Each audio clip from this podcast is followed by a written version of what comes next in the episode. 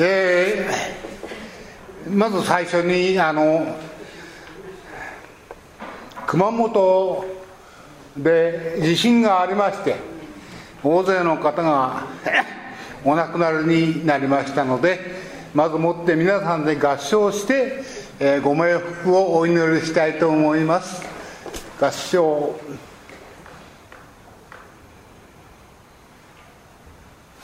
ありがとうございました、えー、本当に大変ですね、えー、思ってもいない、まあ、災害。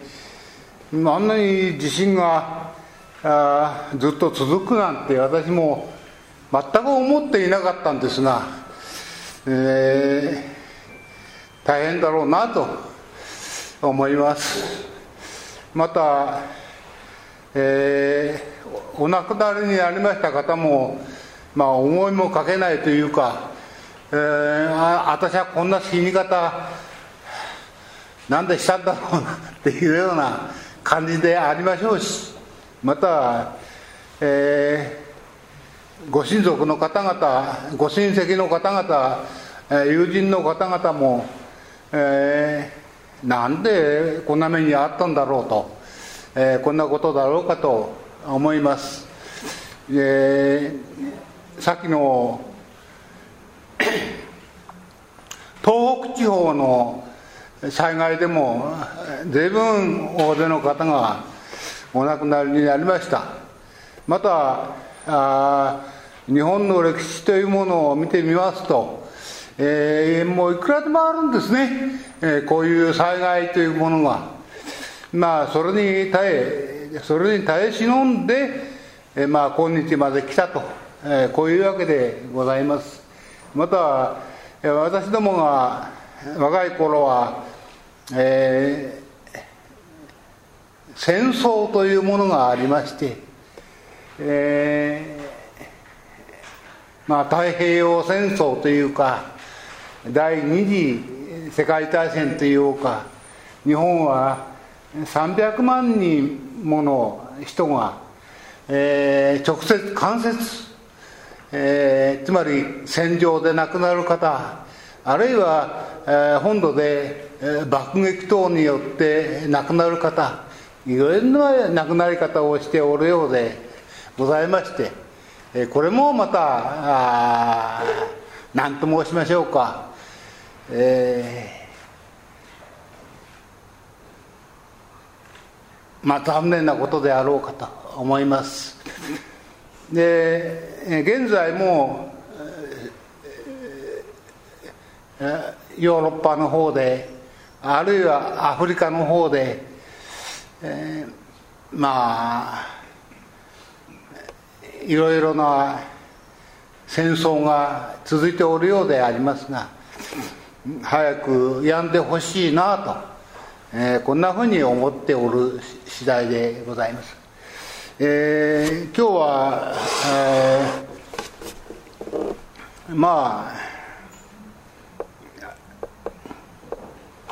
あんまり話がうまくないもんですから、えー、お聞き苦しい点があるかと存じますがどうか一つ3 4 0分我慢をして聞いていただきたいと、えー、思います。えー、いや大丈夫ですか？聞こえます、えーえー、我慢をするのも人生なんですね。えー、いや本当お話が、えー、人生いいことばっかりないです。大体悪いことのが多いんですね。えー、そんなこんなで今日はあの前もってこういうものをこういうものを書けって言いますから、えー、仕方なしに書いたわけでありますけれども、えー、これのタイトルが「あそうか。もう君はいないのか」と。こういうタイトル。でございます、えー、これはあの、うん、城山三郎さんという方が書いた本の。このタイトルなんです。そうかもう君はいないのかって書いてある。本の題名なんですね。これは、えー、白山さんが奥さんを亡くさ亡くされた後書いた本です。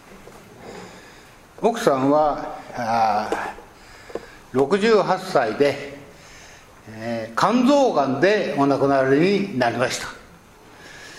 でそれから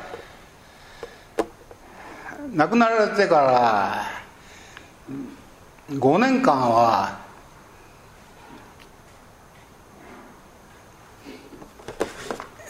出版社の方から、この本を書け書けと催促をされてあなたとも奥様と慣れ合いからずっとこう生活してお亡くなりになるまでの間の歴史みたいなものを書きなさい書きなさいと言われたんだけれども5年間はどうしても書けなかったと。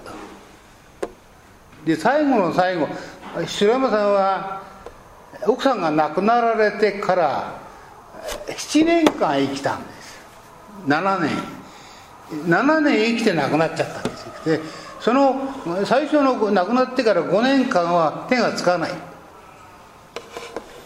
何をやってたか。まあ、えー、小説も特攻隊の小説を書きましたから、えー、それもやったんですけれどもあとはですね叫びたり。えー、それもね奥さんが一言ご生前にねあなた赤ワインっていうのは体にいいそうよってこう一言言ったらしいんですね奥さんが。だからね奥さんが亡くなった後ね赤ワインばっかり飲んでる。体が真っ赤っかになっちゃうくらい飲んだらしい。娘さんが一人おられまして心配をしてこれじゃおお父さんどうかなっちゃうと。言うんで私が付き合って飲めば少しはこっちの方へ来るから向こうが得るだろうと。また、えー、何も食わなくなっちゃいましたからお父さんが。私が一緒にお評判をすれば何かつまんでくれんだろうと。こういうんでやったらしい。娘さんが今度はそれに加わった娘さんの方が酒が強くなっちゃったえー、まあそんなこんなしてるうちにですねやっぱりこ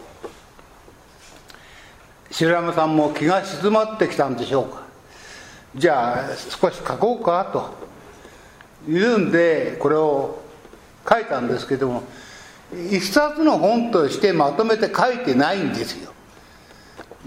机に座ってずっと書いてでまたおっぱらかしにしてまたずっと書いて。だから亡くなった時には一冊の本になってないんですこれは亡くなった後でその娘さんがあちゃこちゃの亀っぴらをこうこう集めてそしてえー、あこれはお母さんのこと書いてあるなこれはお母さんのこと書いてあるなというんで出版社に持ってってもらって。出版社の方がまとめた本なんです。だから、えー、そんなわけでねやっぱり白山さんは最後の最後までどうもねああんまり、ね、本調子にならなかったらしい、えー、私なんかはね死ぬとね人が喜ぶんじゃないかと思ってね。ああ粗大ごみが一つ消えたと。家の中がせいせいしたと。うちの母ちゃんなんか最も喜ぶ方じゃないかと思ってるんですけども、えー、人それぞれですね。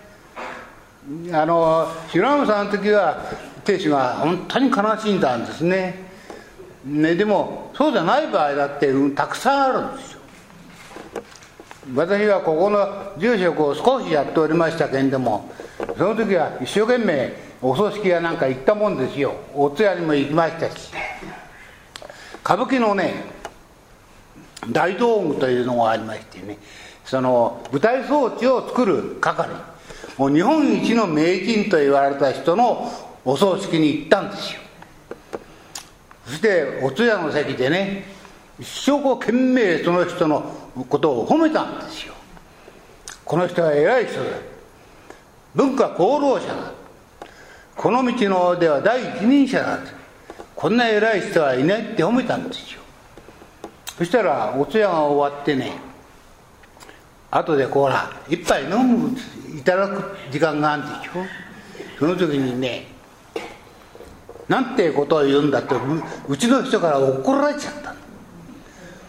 あんなひでえ親父はいねえんだってこういうわけです。もうね仕事一本やれてね家族のことなんかね目もくれねえんだと。もうね歌舞伎の初日が近づくなんて言うともう徹夜徹夜でねうちなんか寄りつかないんだ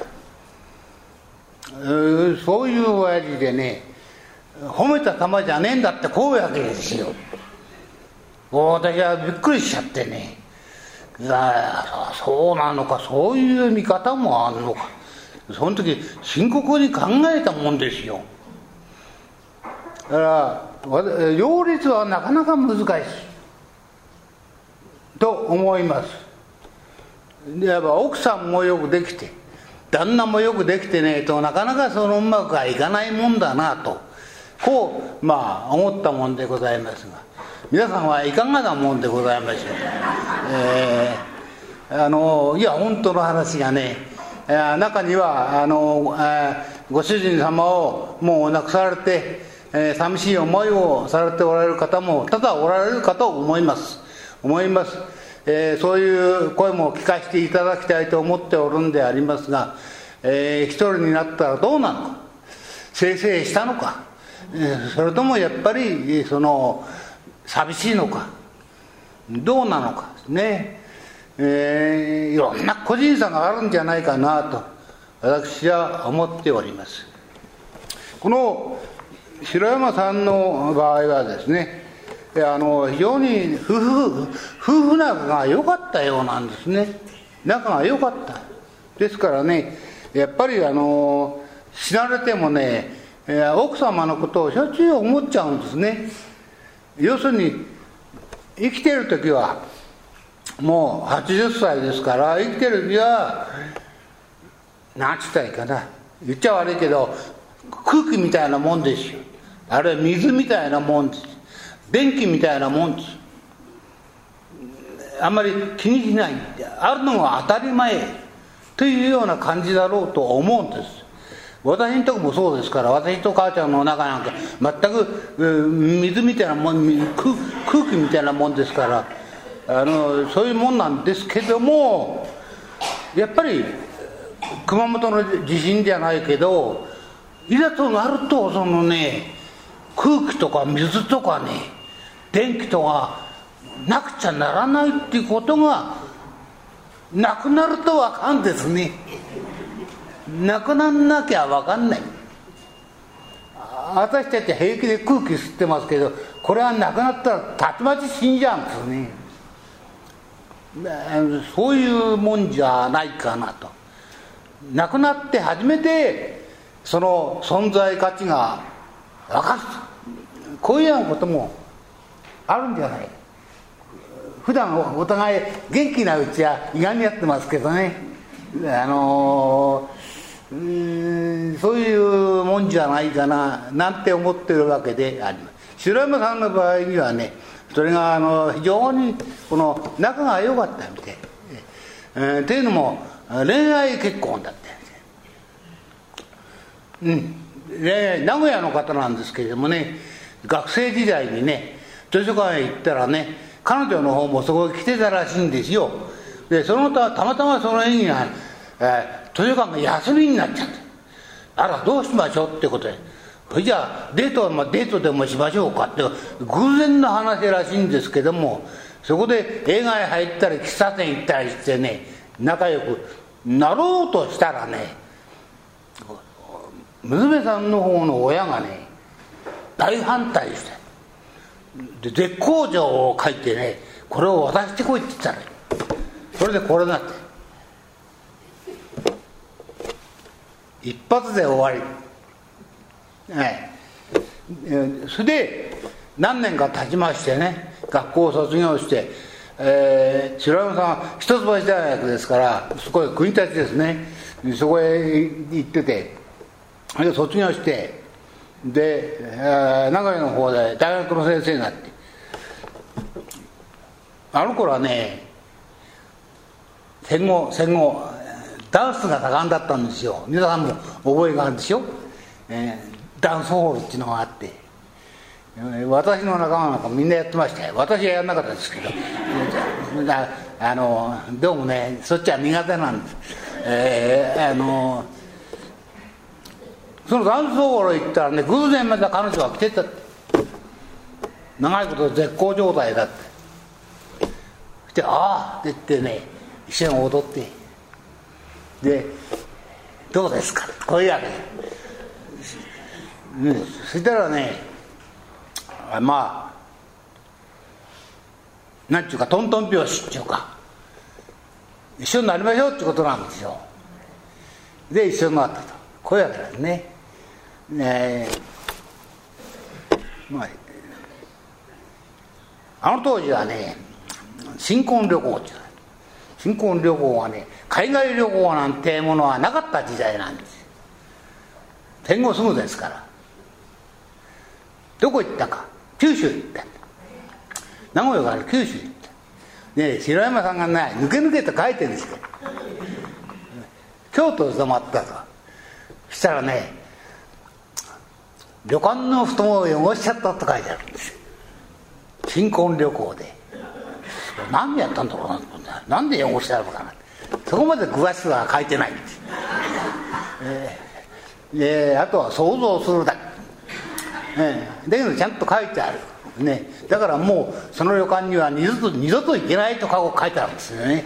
だからやっぱり恥ずかしいことやったのかなと私は想像するんでありますけれども皆さんいかがでございます？えー、そこは想像の問題ですね。そんなことまで書いてある本なんですけれども、えー、まあ仲がいいご夫婦であったと。それが奥さんががんになった。肝臓がんね。あと3か月だと。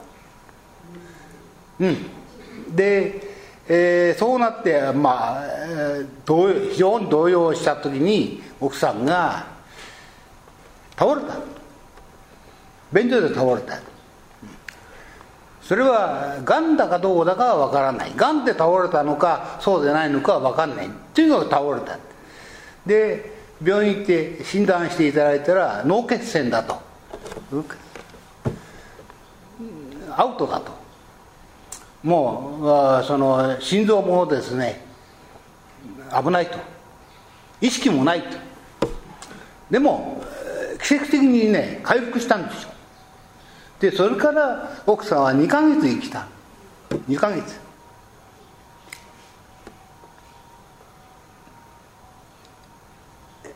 白山さんは必死になって看護した。で後で言ってますけども人生で最高の時だったと言ってですね奥さんの毎日奥さんの看病をして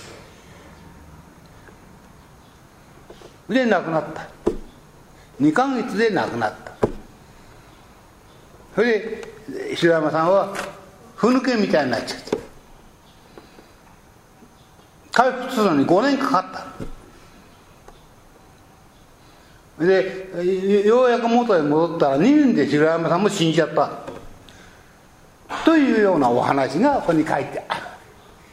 で今度は白山さんがもう亡くなっちゃった。後に息子さんと娘さんが残った。で娘さんの式も載ってるんですこの中に。これはまた素晴らしいんですね。もうよぼよぼになって父は骨と皮になった。で一緒にお風呂入って洗ってあげる。骨と皮だってで看病も大変だと大変だけどそれがまた素晴らしいことに思えてくると。もうこんな貴重な時間は自分の人生でないんだと。こんな親孝行ができる時間はないんだと。そういうふうに本当に思えてきたんですね。だから白山さんの最後白山さんはすまないね。申し訳ないね。ありがとうって言うだけなんですけども娘さんの方は本当にありがたい。ゴールデンタイム。黄金の時間。キンキラキンの時間を最後の最後にいただいたとこう書いてるんです。ねそれほど娘さんも白山さんのことを一生懸命やったんです。で最後五輪中白山さんも死んじゃった。その臨終のとこの最後の最後に息子さんと娘さんが枕元にこういる時うっすら目を開けてなんかボソボソっと言った。娘さんが聞き取ったんです何つったか「ママはどこ?」って言ったんあんな一生懸命ね。介護をしてくれ世話を焼いてくれた。娘さんや息子さんじゃないんです白山さんは最後の最後まで「ママはどこ?」って。奥さんのこと奥さんはもう7年前に死んじゃってるんですにもかかわらずやっぱり奥さんのことを思って死んでるってそういう。まあ幸せですね。幸せ。ね私なんか死には母ちゃんが「はあ先生した」そういうことなんじゃないかと私は思っておりますが。まあこれは冗談ではあるかもしれませんけれどもまあそういうことで。で白山さんのことはこれくらいにしておきます。で白山さんだけかと思ってた。こういう幸せな人は。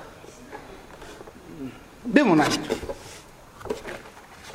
あここにあった。これは今度は新聞。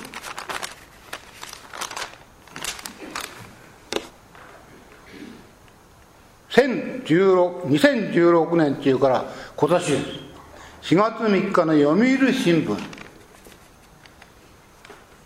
はい。柿添忠夫っていう人ご存知だと思いますが国立がんセンターの総長をしておられた方です。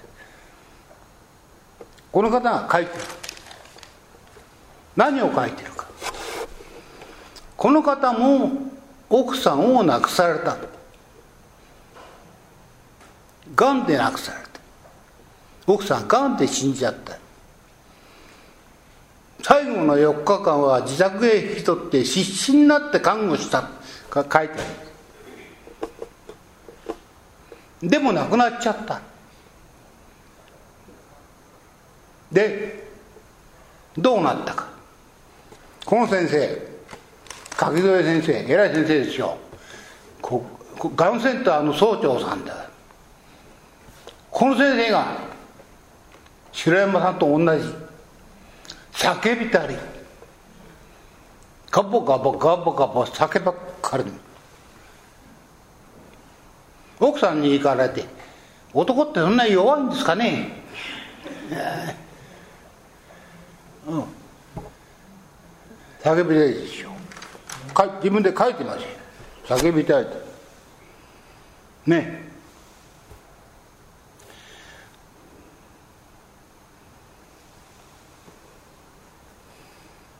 周囲の人がねダメじゃないですか。あなたいつまで酒飲んでて。いつまで泣いててどうなんですか。もっと頑張りなさいってこう言うんですよみんな。それがねかえってね傷がついちゃうんですね。そういう言葉が。余計また酒飲んじゃう。でこの先生はようやく回復するのに1年かかった。1年間は酒の飲み続けだでも元戻ったんでしょ一応見かけだけでも見かけ見かけだけでもそう書いてありますよ。見かけだけ元へ戻る。本当は元へ戻ってない。で大体そうなんですね。あの男っていうのは仕事もあるしあんまりそのね社会を留守にできないから見かけ上は正常に戻んなきゃなんない。だけどね心がねそうはいかないんだよそういうまあことであろうかと思います。でこの先生がお書きになっていることはまあ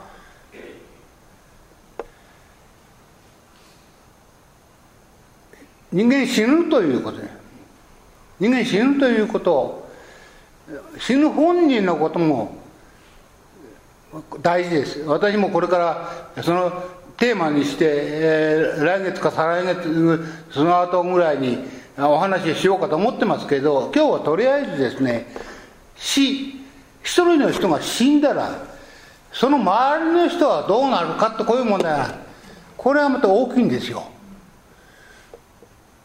一人のね例えば夫が死んだと。それでね奥さんが自殺しちゃう場合だって結構あるんですよ。いろんな理由がいろんなわけがあるんです原因があるんですよ。それぞれ違うんです違うんだけれどもそういうこともあってそのでこの先生はね柿取先生が問題にするのはそういうことまでね今の病院ではね面倒見られないって言うんですよ。今の病院はね例えばがんならがんねね心臓なら心臓脳なら脳で入るでしょ。その患者さんだけよくしようと思って一生懸命やるんですよ。その患者さんをね見とってる周りの人の面倒なんか見られないんですよ。今の病院っていうのはそうなんです病人だけなんです。治すのは病人の周りの人も同じように特に精神的にやられてるんです。そこまでのケアがないんですだからこの柿田先生が言うにはそういうケアもだんだんこれから必要になってくんじゃないかと。こういうふうに言うん。ですこういうふうに。これは分かりますよね。でまあ今日のお話は、えー、まあ結局はこういうこれは私が訳した本ですけれども仏教の方の考え方はじゃあ一体どうなのかと。そういうのに救いがあるのかと。救われるのかどうか。こういう問題になってくるわけです。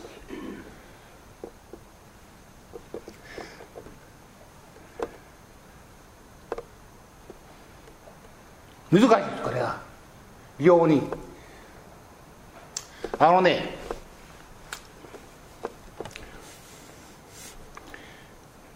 皆さんおやりになってる南明法蓮華経法華経ですね。日蓮上人はじめこれはね非常に優しい優しいっていうのはね人にねいい優しいんですよ。あのねなぜ優しいかというとねみんな救われるみんなみんな救われるんだよと。こういう意味でね非常にねあの人当たりがいいんですよ。確かに。そうあってほしいんですよ私も。願ってる。ところがねこのね私がやってる私はちょっとへそ曲がりですからね。あのここんなことばっかりやらないですけども。これね原始仏教お釈迦様の一番古い教えね。日蓮宗なんかではねこれアゴン行って言うんですアゴンアゴンどっかで聞いた覚えがあるかもしれませんけどもアゴン行天台大師なんかはアゴン行のことをねこのお経のことをね一番最低のお経だと法華経が一番上なんこれが一番最低なん私は最低のことばかりやってるんだでね確かにそうだそういうことはそういうとこあるんですよ読んでみるとね冷たいんですよ。この青音行っていうのは。非常にね冷たい。突きは突き放しちゃう。そういうとこがあるんですよ。例えばね悲しみ悲しんでくるでしょ。で抱えてあげていいよ。直してあげるよって。こう言うんですけれどもでもね自分の力でやるんだよっていうことを言っちゃうんですよ。人様なんか当てにするな。自分の悲しみや自分の苦しみは自分で直せってこうなっちゃうんですよ。大乗仏教はねそんなこと言わないですよ。もっと優しい。おいでおいで。みんなね抱きかかえてやるよってこうなるん。ですでまあもうすぐすぐ時間が経っちゃうあのくだらないことばかり言ってますけどあの申し訳ない。あのそういうことを少し話もう私が現在勉強してることをずっと勉強してきたことを少し少しだけ我慢して聞いていただきたいんですけども同じようなねあのケースがねあるんですよ。幸にあったっていうケース、えー、ちょっと我慢して聞いてもらいたいんですけど。えー、インドの話。日本じゃない。インドの話。それも昔の話。昔ってどのくらいか。今から大体2000年から2200300年前の話。私はそういうことやってる。だから日本でいやまだ穴蔵生活ね。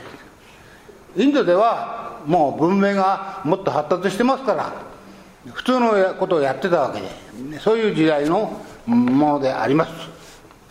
でこの話は簡単な話なんですけどもあるところに綺麗な娘さんがいた。年の頃は1718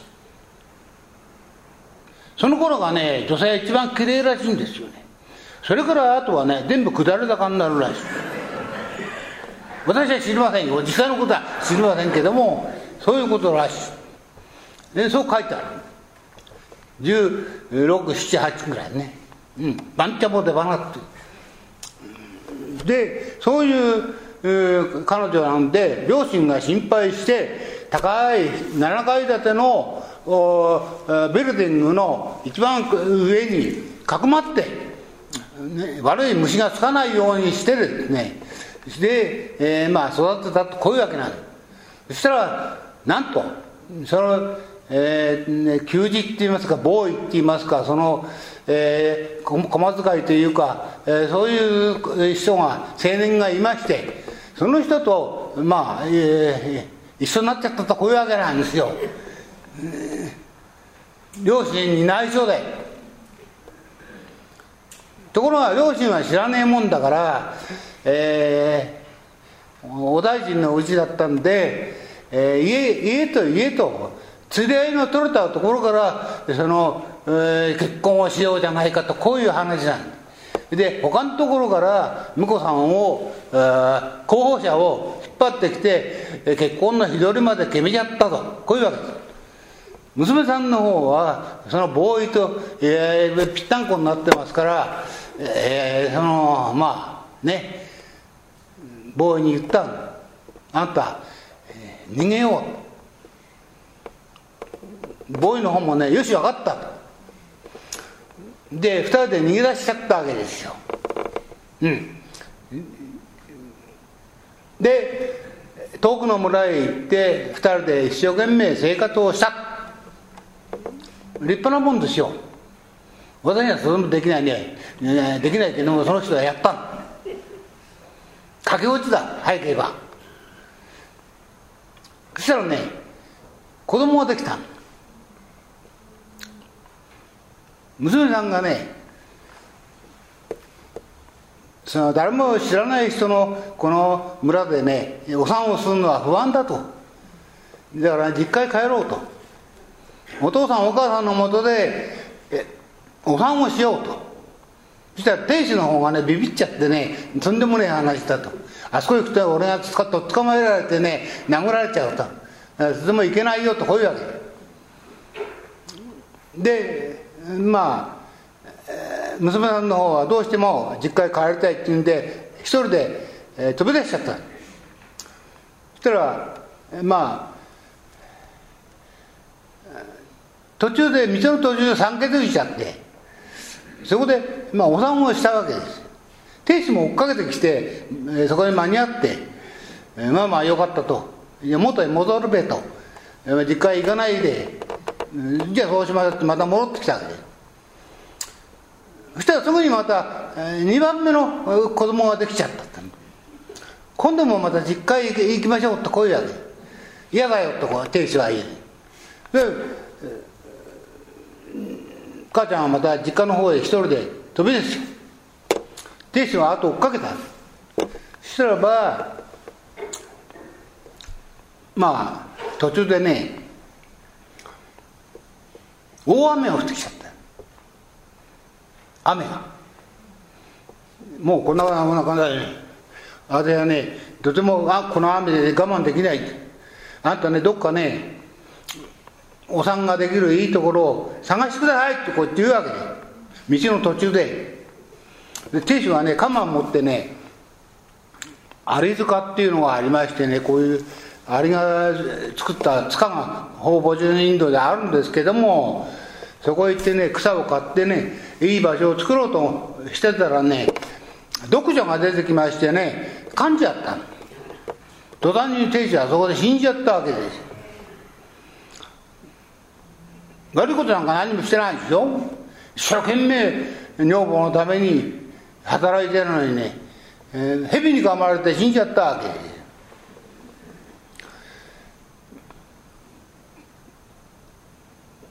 です兵士がいつまでも帰ってこないから母ちゃんが心配になってね、言った。兵士が死んでるのを発見したんあ困った。また途端に産気づいちゃった。でお産をした。一人で今度はお産をした。雨がちゃんちゃん降ってる中で。だから生まれた子と小さな子供を腹の下にこうやって雨がちゃんちゃんちゃんちゃんちゃんちゃんちゃん降ってなんか一晩中こうやって我慢してそういう状況で、まあ、過ごしたと。こういうわけなんでようやく次の日にとぼとぼ歩いて実家の方へ。帰ってきた。そしたら川があった。大きな川があった。雨で増水してるって水がいっぱいある二人子供を連れて渡らない。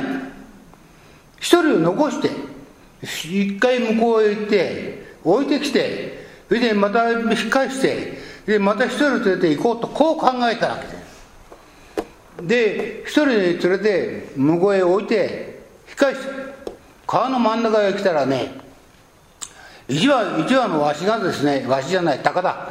鷹がですね聖なんて鷹ですね。鷹がね置いてある子供赤ん坊を見つけてね肉の塊だと思ってねバーッと飛んできてねそれをさらっていっちゃった。ああもう川の中でね母ちゃんね反響乱になってね「やー!」ってやった。でその声を聞いてこっち側にいる子供がね母親呼んでんだと思ってねどこどこどこどこ行って川へ落っこちゃった顔顔の水が流されちゃったダーッそこでもって要するに亭主が子供二人も死んじゃった。もう反響あるでこう岸がいんだよ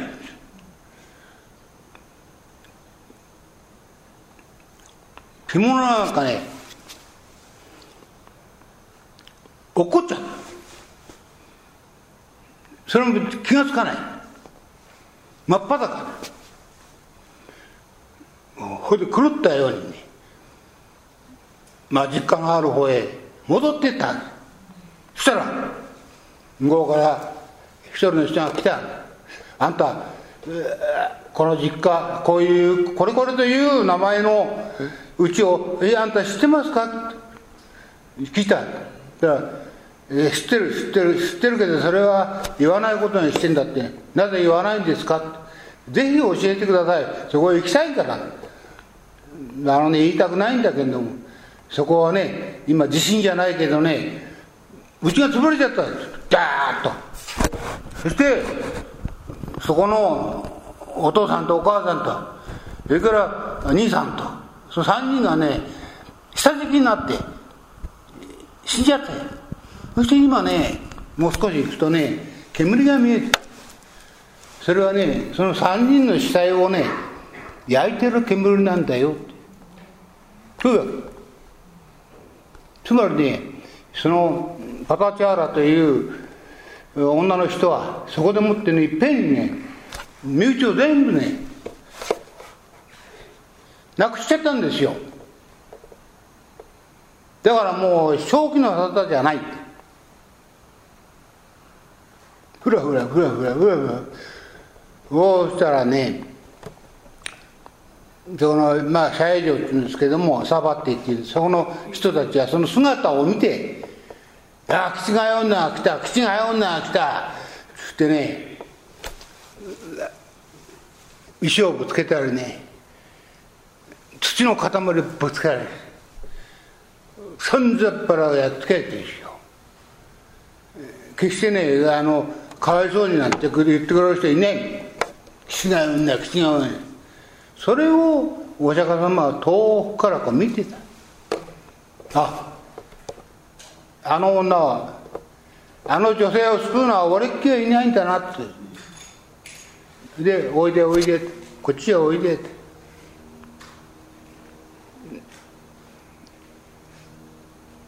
パタチャーラを呼び寄せた。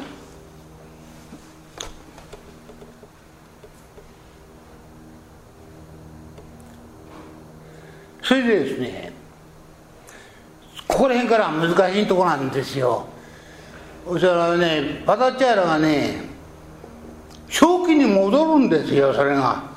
口口がいたたらったのがねお釈迦様の顔を見た途端にね正気に戻っちゃう私はそこんとこが分かんないんですよ。そんなにお釈迦様ってすごい力があんのかねえと。まあ、まずは疑います。でそう書いたんだからしょうがねえ。いやそこが難しいんですよ。仏教の難しいところはね。うん。でそれでねあとねあのいろんな理屈を述べてねこうこうだこうだなんて言う言うんですよ。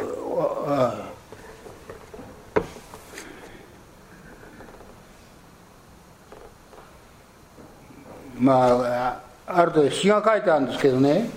あのー、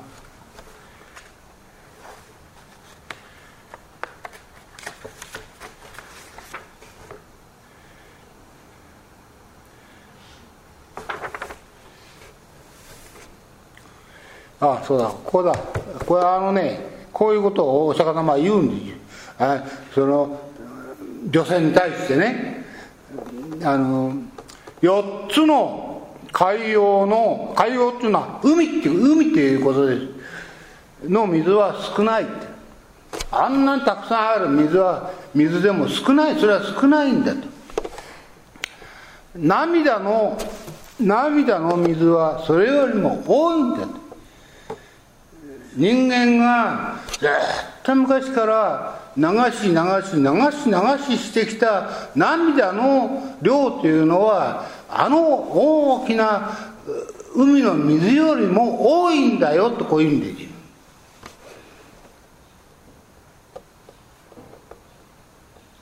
まあ、そういうことをその女性に言ったわけなんですでも私はねこういう言葉だけでは本当に正気に戻るのかなっていうのは疑いが私にはあるですよ。あのずっと過去から現在に至るまで人類人間これが流してきた涙の量っていうのはたくさんの量であって海よりも海の水よりも多いんだよってこう言われたわけですよ。みんな悲しみ悲しみ悲しみを重ねて生きていけるんだよと。まあ早く言えば君だけじゃないんだよということなんだろうと思うんですけどもみんなそういう思いで過去から現在まで来てんだよってこういうことだと思うんです。理屈は分かる。理屈は分かるんです私も。分からんけどそれだけでね正気になれるかどうか。これはね甚だ疑問なん私はむしろねお釈迦様のそのね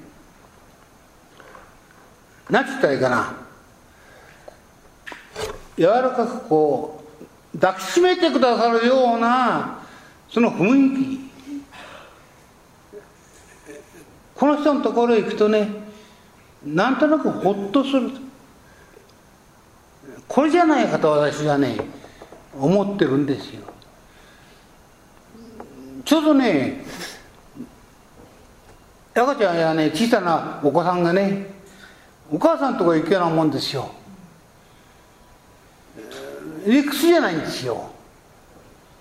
なんだ行っちゃうんだよ。おっと。私はそれじゃないかなとこう思ってですね一番このね人間で大事なのはねそういうことじゃないかなと。ですから先ほど例に挙げましたこのあ白山三郎さんにしてもいくらこのがんセンターの偉い先生である柿添さんにしてもみんなそういう思いをね持ってたからこそ死なれると悲しみは深いんじゃないかなとこう思うわけ。でと私は思ってるわけなんです。それだけねやっぱり人間っていうの感情っていうのはね細かいし深いんですね。だから俺をあんまり粗末にすんなとは言わないですけども、えー、まあそういうことじゃないかなと。私は思っております。でまあ厳しいことをお釈迦様は言うんですね。このその後の文句なんかねこれ厳しいんですよ。子子供ですね。子供たちはね助けにならないよ。父親も親戚たちも役に立たないよ。お前の救いにはならないよ。ってこう言うんですよ。じゃあどうするん。自分だけじゃねえかあとは。そしてお釈迦様っていう人を頼りにして行くよか仕方がないじゃねお釈迦様はね自分のことをね